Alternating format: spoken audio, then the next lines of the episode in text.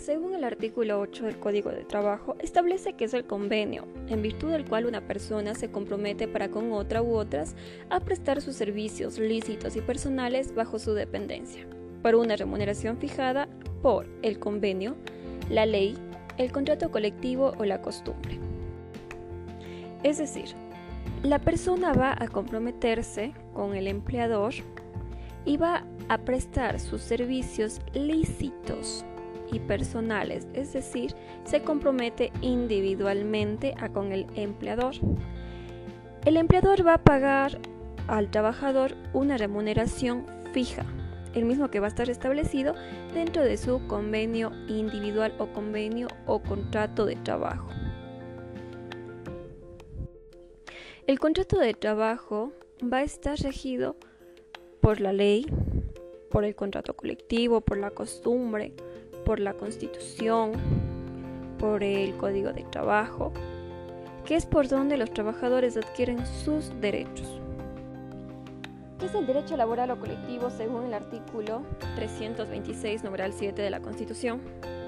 hace referencia a que se garantizará el derecho y la libertad de organización de las personas trabajadoras sin autorización previa. Este derecho comprende el de formar sindicatos, gremios, asociaciones y otras formas de organización, así como afiliarse a las de su elección y desafiliarse libremente. De igual forma, se garantizará la organización de los empleadores. Es decir, los trabajadores van a tener la libertad de organizarse en sindicatos, gremios o asociaciones de su conveniencia con la finalidad de obtener que el empleador respete los derechos de los trabajadores y el cumplimiento de sus funciones o de sus obligaciones. Podemos decir entonces que el contrato colectivo es un contrato bilateral, no individual como anteriormente se mencionó. Es una negociación colectiva, un contrato celebrado por escrito entre uno o varios sindicatos de trabajadores. ¿Cuál es el objetivo? es el establecer las condiciones en que deben prestarse los servicios laborales y alcanzar las mejoras. Dentro del contrato colectivo deberá establecerse la duración de la relación laboral, el monto de los salarios, las jornadas de trabajo, los días de descanso, las vacaciones, la capacitación y adiestramiento de los trabajadores, su inamovilidad, las indemnizaciones por despido intempestivo, los accidentes de trabajo, el procedimiento de solución de las controversias. Cabe recalcar que el contenido del contrato colectivo se va a extender a todos los trabajadores de la empresa, aunque no sean miembros del sindicato. Solo los trabajadores pueden negociar un contrato colectivo. Podemos exceptuar a los servidores públicos, según el artículo 326, numeral 13 de la Constitución. Dentro de las garantías para dirigentes sindicales está que no se puede despedir intempestivamente ni desahuciar al trabajador miembro de la directiva o de la organización de trabajadores, según el artículo 187 del Código de Trabajo. En caso de despido intempestivo, se indemnizará con la remuneración de un año, sin que la perjudique su pertenencia sindical. Según el artículo 326, numeral 15 de la Constitución, establece que se prohíbe la paralización de servicios públicos, como son salud y saneamiento, ambiental, educación, justicia, bomberos, agua potable. De igual manera, en el numeral 16, establece que las empresas mixtas se sujetarán a las leyes que regulan la administración pública. Es decir, las empresas tienen su respectivo reglamento, teniendo en consideración tres grupos las instituciones públicas, las empresas públicas y las personas naturales y jurídicas. Dentro del grupo de las instituciones públicas, estas van a ser reguladas por la LOCEP y por el Código de Trabajo. ¿Por qué por la LOCEP? La LOCEP va a regular únicamente a los funcionarios públicos, mientras que el Código de Trabajo va a regular a los obreros. ¿Esto qué quiere decir? La diferencia entre funcionarios públicos y los obreros es que los funcionarios públicos van a desempeñar supuestamente funciones intelectuales, mientras que los obreros van a desempeñar lo que son las actividades físicas, como por ejemplo eh, Por ejemplo, son los albañiles que contratan normalmente a los municipios para el desarrollo de las construcciones o de obras públicas que supuestamente hacen los municipios, ¿no? Mientras que los funcionarios públicos podemos poner como ejemplo las secretarias, los cajeros, etc. Otro gran grupo son las empresas públicas. Su respectivo reglamento es la LOEP y el reglamento interno, además de la LOCEP, por supuesto. La LOEP, Ley Orgánica de Empresas Públicas.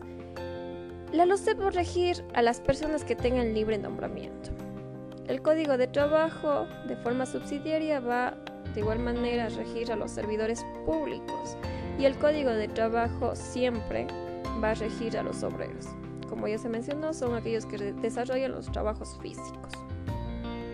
Tanto la LOCEP, obviamente el reglamento interno va a ser eh, realizado, va a ser creado en base a la LOCEP, como ya se mencionó, las cuales van a regir o van a regular este, a las personas que tengan el libre nombramiento. El tercer grupo son las personas naturales y jurídicas. Estos van a ser regulados únicamente por el Código de Trabajo, de forma subsidiaria. Lo que no está en el reglamento interno se aplica el Código de Trabajo. Es decir, si se tiene un reglamento interno dentro de una empresa privada pero hay ciertos vacíos legales, estos van a ser rellenados con lo que esté estipulado dentro del Código de Trabajo.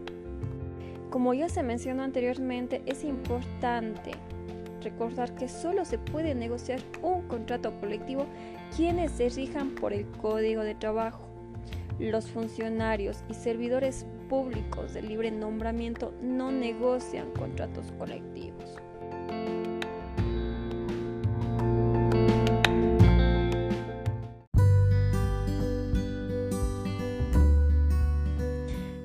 Instituciones públicas existen clases de nombramientos, como es los nombramientos permanentes, los provisionales, los de libre nombramiento y remoción y los de periodo fijo.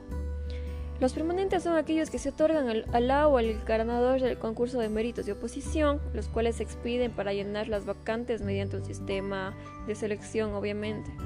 Mientras que los provisionales son aquellos que ocupan puestos de un servidor que ha sido suspendido en sus funciones o destituido un servidor o un servidora que se en goce de licencia sin remuneración, por ejemplo, una licenciatura en el extranjero. Un servidor o servidora que se encuentra en comisión de servicios sin remuneración o vacante.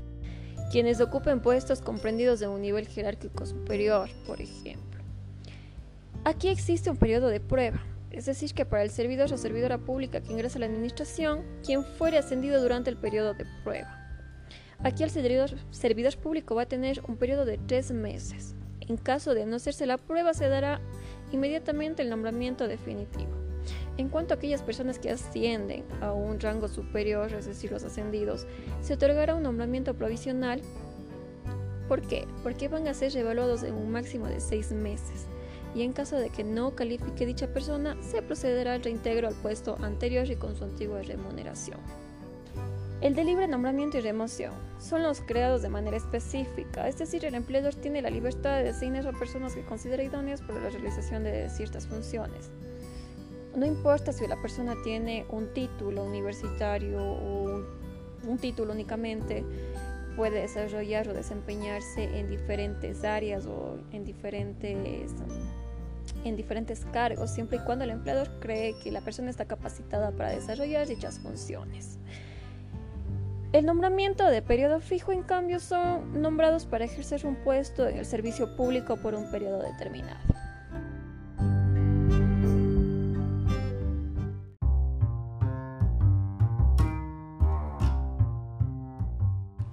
Los contratos y cómo nace la relación laboral. El contrato deberá analizar tres elementos primordiales. Primero, la prestación de servicios lícitos y personales por parte del trabajador. Segundo, la existencia de la remuneración, la cual va a estar en manos del empleador según el artículo 95 del Código de Trabajo. Tercero, la subordinación o la dependencia, que es la característica de un contrato laboral. La subordinación o la dependencia va a tener dos elementos o dos subelementos que van a ser los horarios y la existencia de las órdenes del empleador al trabajador. Es decir, el empleador le va a decir cómo hacer su trabajo al empleado o al trabajador. Si no se cumple con al menos uno de los tres elementos y los subelementos, podemos decir que no hay o no existe una relación laboral.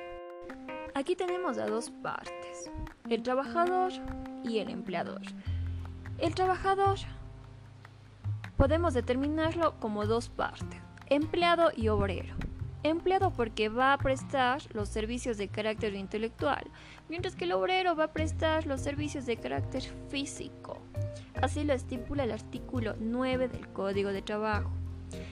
El empleador. El empleador es la persona natural o jurídica o entidad de las instituciones públicas o las empresas privadas. Y el empleador es el beneficiario del servicio del trabajador. Así lo estipula el artículo 10 del Código de Trabajo. Recordemos que todos los obreros, las instituciones públicas están sujetos al Código de Trabajo.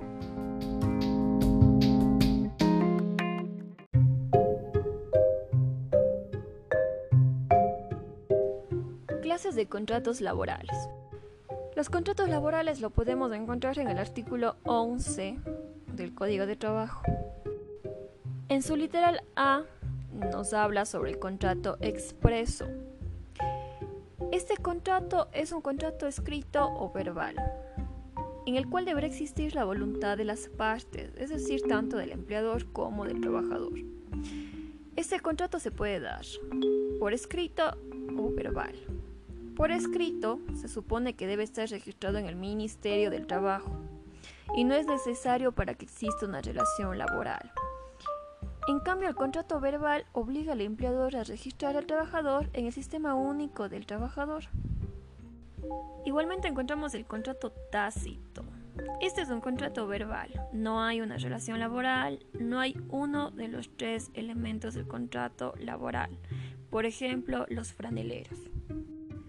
El contrato a sueldo. Según el artículo 11 literal B, la remuneración se apuesta tomando como base cierta unidad de tiempo. Así se estipula el artículo 3, inciso primero. El contrato mixto. Además de que se fija un salario fijo o un sueldo, el trabajador participa en los negocios del empleador como remuneración de su trabajo, por ejemplo la comisión. Es decir, por ejemplo en la parte inmobiliaria. Tienen su respectivo sueldo o salario y aparte de eso reciben comisión por cada venta que estos realicen.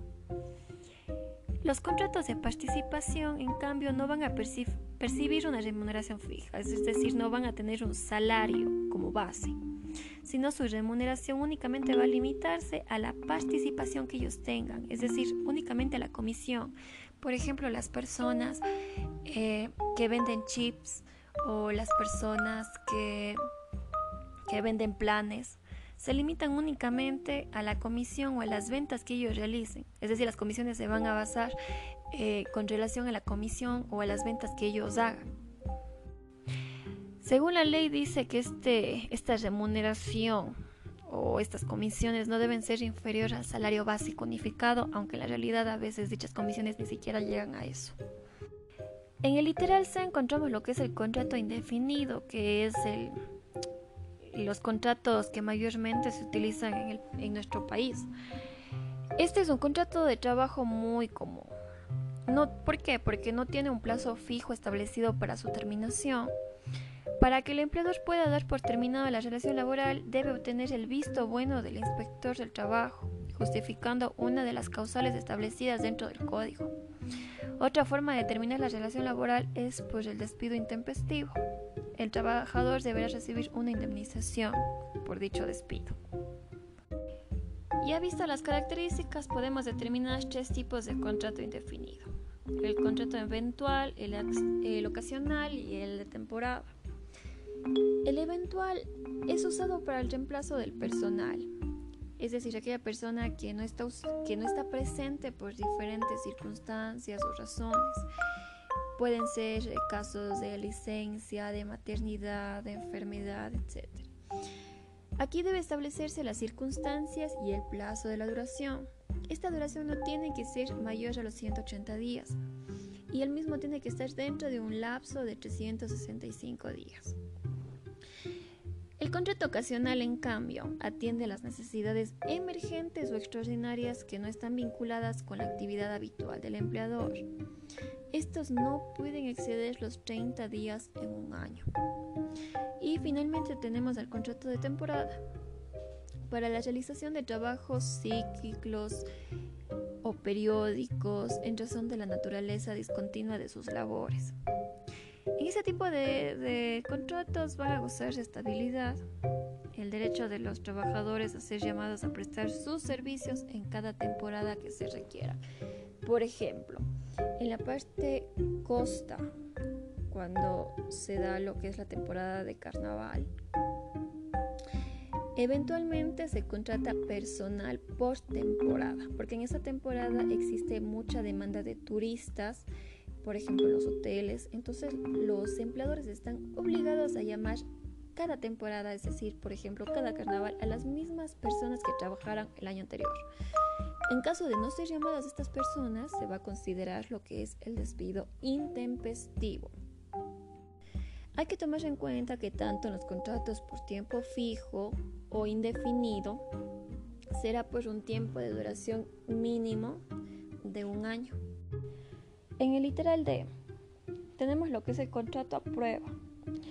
Este tipo de contrato hace referencia a que el periodo de prueba es el tiempo concertado por el que el trabajador y el empleador durante el cual cualquiera de las dos partes puede dar por finalizada la relación laboral sin previo aviso, sin necesidad de alegar ninguna causa y sin derecho a indemnización. Es decir, si dentro del, dentro del periodo de prueba el empleador decide terminar la relación laboral, aquí no existe lo que es el despido intempestivo, por ende el empleador no tiene ningún derecho a una indemnización.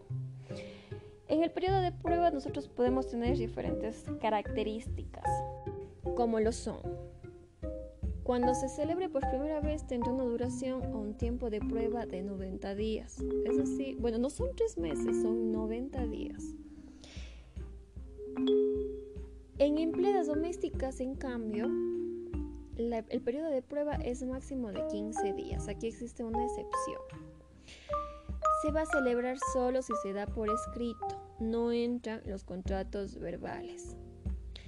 En realidad nosotros el contrato de prueba no podemos decir que es un contrato, sino más bien podríamos determinar como una cláusula de contrato. ¿Ya? No se puede dar dos veces el periodo de prueba a la misma persona. Cabe recalcar y tomar muy en cuenta que en contratos eventuales no se aplica el periodo de prueba y en contratos indefinidos sí se aplica. Existen excepciones dentro de este periodo. Únicamente los inversionistas extranjeros cuando están a inicio de sus operaciones con más del 15% de sus trabajadores o del total de sus trabajadores, los mismos no podrán estar bajo el periodo de prueba. No se aplicará el porcentaje a los trabajadores que conformen el incremento o ampliación de la producción de actividades laborales comerciales o industriales. Por ende, se podrá aplicar el periodo de prueba para los trabajadores que conformen las nuevas actividades. Bueno, otro de los contratos es el contrato por obra cierta que está en el literal E del mismo artículo antes mencionado. El contrato por obra cierta dice que será escrito obligatoriamente cuando la mano de obra exceda los cinco salarios básicos unificados. No se establece un tiempo determinado para la realización de una actividad el trabajador toma a su cargo la ejecución de una labor determinada por una remuneración que comprende la totalidad de la misma sin considerar el tiempo que tome realizarla. Otro de los contratos es el contrato, contrato postaría. Este contrato se va a pactar tiempo para la realización de una labor es el contrato por el cual el trabajador se compromete a ejecutar una determinada cantidad de obra o trabajo en la jornada o en un periodo de tiempo previamente establecido. Una vez cumplida la tarea, se entiende que ha terminado el periodo de tiempo. Bueno, el contrato de destajo es otro tipo de contrato que no es muy utilizado dentro de nuestro país. Pero bueno, este hace referencia a que se va a pactar una labor determinada por cada medida de superficie y se pacta una remuneración fija o determinada, se podría decir. No se va a tomar en cuenta el tiempo en este tipo de contratos. El trabajo se realiza por piezas, trozos y, como se mencionó anteriormente, medidas de superficie.